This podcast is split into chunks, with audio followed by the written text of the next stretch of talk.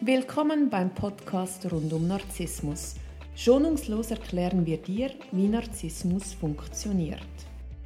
Wir, Martina Müller und Chris Övre vom Verein für Opfer von Narzissten, geben dir wöchentlich einen Einblick zu diesem Thema.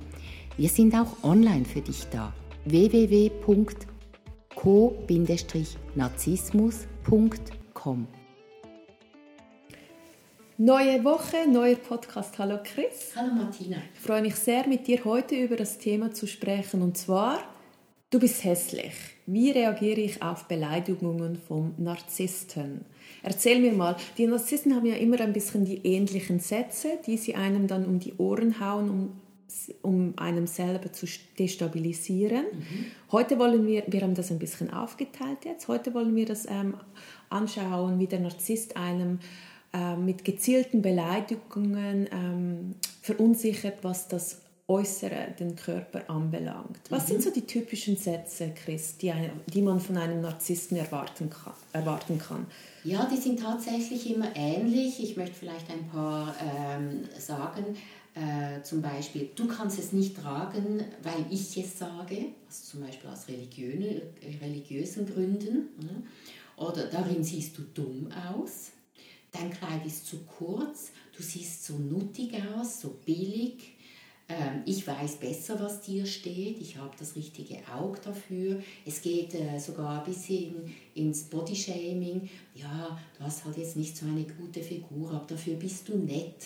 Das ist dann so noch ein Oder, bisschen äh, versteckt. Mein Klassiker, dein Mondgesicht gefällt mir sehr. Weißt du, so, sie, sie, beleidigen dich durch Komplimente oder mhm. Äh, äh, du hast ein bisschen zugelegt, aber ich finde, dein Körper ist jetzt viel schöner. Jetzt, ja, wo du ein ja. paar Kilos zugelegt hast. Also ja. Also sie verpacken das ja dann immer so ein bisschen äh, auch galant. und putzen einem dann trotzdem mhm. runter. Es gibt so die netten Varianten, dann gibt es auch die direkten Varianten. Aber Fakt ist, das Aussehen ist gerade ist ja vielen Menschen wichtig. Also man hat ja dann auch in der Erziehung viel mitgekriegt, wie zum Beispiel, du musst schauen, dass du immer adrett gekleidet bist und keine zu kurze Röcke. Und, und das ist eigentlich die Stimme der Eltern oder anderer äh, Vorgesetzten aus der Kindheit. Und der Narzisst wiederholt diese Sätze. Und weil man damals noch unsicher war, ähm, fällt man in diese Unsicherheit zurück. Und da weiß der Narzisst natürlich, ob er einen äh, destabilisieren kann. Und wenn er merkt, das funktioniert, dann wird er natürlich immer wieder in dieselbe Kerbe schlagen. Also dein Kleid sieht aus wie die damalige Gardine von meiner Urgroßmutter, mhm. so Zeugs. Ja, ganz genau. Okay. Und ähm, was wäre dann ein gesunder Umgang von einem Partner? Ja, also ungesund ist, wenn man das persönlich nimmt, wenn man ihm Recht gibt, wenn man sagt, ja, das stimmt und du hast Recht. Also dann nimmt man diese Kritik an und entwürdigt sich selber. Man macht sich selber klein. Und da geht es darum, dass man ähm, in diesem Bereich das Selbstbewusstsein erlangt. Da kann man zum Beispiel Frauenkurse besuchen, wo Frauen sich gegenseitig unterstützen und sich gegenseitig die Schönheit aufzeigen. Und wie funktioniert das? Wie kann ich mir das vorstellen? Ähm, ich kann ein Beispiel machen, das steht auch in meinem Buch Tödlich verliebt. Da gibt es so ein Frauencamp und äh, die gehen dann baden und sind da leicht bekleidet und eine äh, leitet die Gruppe und sagt, ich möchte, dass jede von euch aufsteht und sich zeigt. Und die sind total gehemmt und denken, nein, und was, das gibt es doch gar nicht. Und sie schämen sich, weil sie, sie haben so viel Bodyshaming in sich. Und dann steht die eine auf und die anderen dürfen ihr Komplimente machen. Also jede muss dieser betreffenden Person dann sagen, zum Beispiel, mir gefallen deine, deine wie, wie mache ich dann ein richtiges Kompliment, ohne dass ich dann auch wieder so narzisstische Züge offenbare? Also kann ich sagen, mir gefallen deine kleinen Brüste oder ist das dann auch schon eine Bodenshaming, weil ich die kleinen Brüste äh, betone? Wie würdest du das ja, machen? Das ist eine Sag's gute Frage. Also es ist wichtig, dass man mit dem Herzen schaut, dass man mit dem ja. Herzen hinschaut. Und dann sieht man etwas und man sagt es dann auch mit dem Herzen. Wenn man sagt, mir gefallen deine kleinen Brüste und das ist wohlwollend, ist es anders, als wenn ich sage, mir gefallen deine kleinen Brüste. Das ist unterlegt. Mhm. Da ist eine Absicht dahinter. Äh, da ist eine Manipulation. Das andere ist ehrlich. Und auch wenn ich dann sage, ja, mir gefallen die nicht, aber den anderen gefallen sie, man spürt ja dann das auch. Und ja, so gut, wenn die anderen sagen, das ist schön. Ich habe immer gedacht, das ist nicht schön, aber vielleicht ist es ja doch schön. Man beginnt sich zu reflektieren. Und das ist der Impuls, den man in solchen ähm, Camps. Camps oder Kurse oder ähm, ja, Treffen. erhält so Impulse und man wird inspiriert und man, man beginnt sich selber anders anzuschauen. Wenn man das mit anderen macht, ist es noch einfacher, aber das eigene Auge wird weicher und man schaut sich dann selber mit einem weicheren Auge an. Mir fällt einfach auf, dass vor allem, wir sind ja in der Schweiz, für alle deutschen Zuhörer, dass Komplimente im Alltag ziemlich selten sind. Und wenn ich jemandem mal ein Kompliment mache, den ich auf der Straße begegne, dem mir zum Beispiel die Haare so schön gefallen oder sie hat so ein schönes Kleid an oder sie bewegt sich so galant und ich sage, ah, das gefällt mir extrem, wie sie, wie sie hier vorbeispazieren oder ihre Haare finde ich so toll, dann äh, sind die, Leute, die meisten Leute sind komplett überfordert, weil, weil, weil man es wie nicht kennt. Ja, das Hilft stimmt. das auch, dass man einfach mehr Komplimente macht, wenn man irgendjemandem etwas auffällt bei jemandem, mhm. dass man dann sagt, hey, das finde ich voll toll, obwohl ohne Hintergedanken, würdest du das jetzt empfehlen, dass man viel mehr Komplimente macht? Also ich finde das eine sehr gute Übung. Und äh, es ist eine Herausforderung und viele Menschen reagieren dann perplex, weil es eben genau an dieser Nahrung fehlt. Das ist ja so etwas Schönes. Und auch wenn es die Menschen in dem Moment nicht annehmen können, so wird es doch Spuren hinterlassen. Und ich finde das wirklich eine gute Übung. Das kann man selber machen, jetzt wenn man irgendwo ist, äh, im Zug und man hat eine Fahrt vor sich von drei Stunden und man sagt, man muss dann nach drei Stunden dort sitzen bleiben, dann kann das schwierig sein. Man kann am Anfang, bevor man aussteigt, jemandem ein Kompliment machen und dann aussteigen. Und dann hat man vielleicht äh, zittrige Knie und, und Schweißausbrüche, Schweißausbrüche nasse Hände. Peinlich und so. Aber es ist dann schon vorbei. Und das kann man so ein paar Mal versuchen und dann schauen, wie es einem geht. Weil grundsätzlich, wenn man ein Kompliment macht, das ist eine wohlwollende Energie und die gibt man, aber die berührt einem immer auch selber.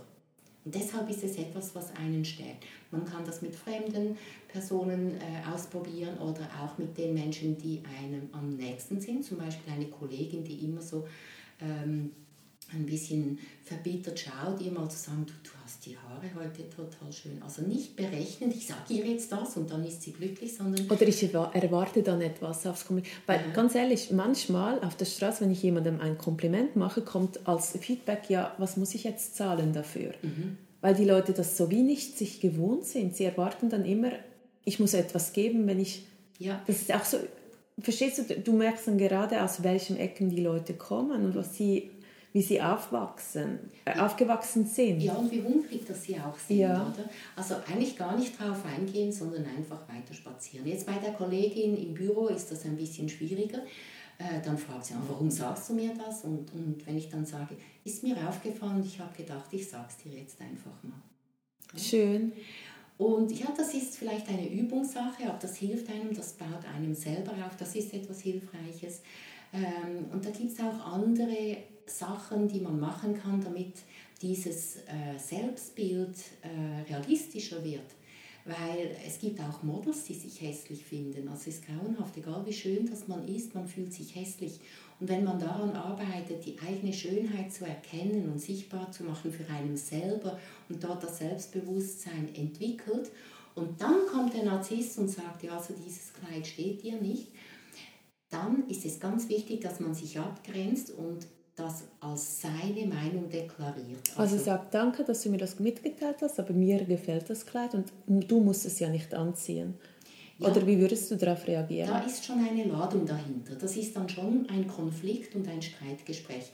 Aber wenn ich sage, ich finde das spannend, deine Meinung, ich sehe das anders. Völlig neutral. Ja, völlig neutral. Und dann wirklich auch interessiert sein. Also echt, das Kleid gefällt dir nicht, das finde ich jetzt spannend, warum gefällt es dir nicht? Dann sagt er der Schnitt oder die Farbe. Und dann sage ich, ah, das ist wirklich interessant, das ist nämlich meine Lieblingsfarbe. Oder wenn er boshaft ist, in, in diesem Kleid äh, hast du einen Riesenarsch oder kommen deine Waden so zum Vorschein. Das ist ja dann auch immer noch gepaart, ja. so die Königsdisziplin, oder? Mhm. Und dann zu sagen, ah, ja, findest du, also mir gefällt jetzt äh, mein Hintern, äh, gerade in diesem Kleid besonders gut. Und dann nicht seine Worte wiederholen, sondern eigene Worte finden. Für ihn ist es ein Arsch, für mich ist es mein schöner Hinter. Mhm. Und das ist so eine Übungssache. Und dann merkt er, er kann nicht landen, er kann einen da nicht triggern und er wird damit aufhören. Einfach den Wind aus den Segeln nehmen. Genau. Man kann ihn eh nicht ändern. Man kann sich überlegen, ob man mit einer solchen Person zusammen sein möchte. Ähm, aber wichtig ist, dass wenn so ein Angriff kommt, dass man nicht darauf eingeht, dass man sich nicht auf das Schlachtfeld begibt, sondern dass man in Sicherheit bleibt. Und das ist ein Prozess, das dauert äh, ein bisschen an, aber es lohnt sich da dran zu bleiben. Also wenn ich damit konfrontiert werde, dass ich kleine Brüste habe, muss ich nicht also gegen argumentieren, sagt gerade der, der größere Brüste hat als ich, sondern einfach Mund halten. Genau, das ist verführerisch, äh, man äh, greift dann gerne auch mal an, aber es bringt einen nicht weiter und gerade mit einem Narzissten nicht, weil wenn man sich auf sein Spiel einlässt, wird man verlieren. Er ist da einfach stärker. Also ich fasse zusammen, Komplimente, die Welt braucht viel mehr Komplimente und zwar die aus dem Herzen, weil die kommen dann immer an, egal wie man sie formuliert, weil die, das Gegenüber merkt, es kommt vom Herzen. Ja. Und eben neutral bleiben, wenn man angegriffen wird, um dem Gegenüber den Wind aus den Segeln zu nehmen. Richtig. Chris, danke vielmals. ich wünsche dir eine schöne Woche. Auch. Tschüss.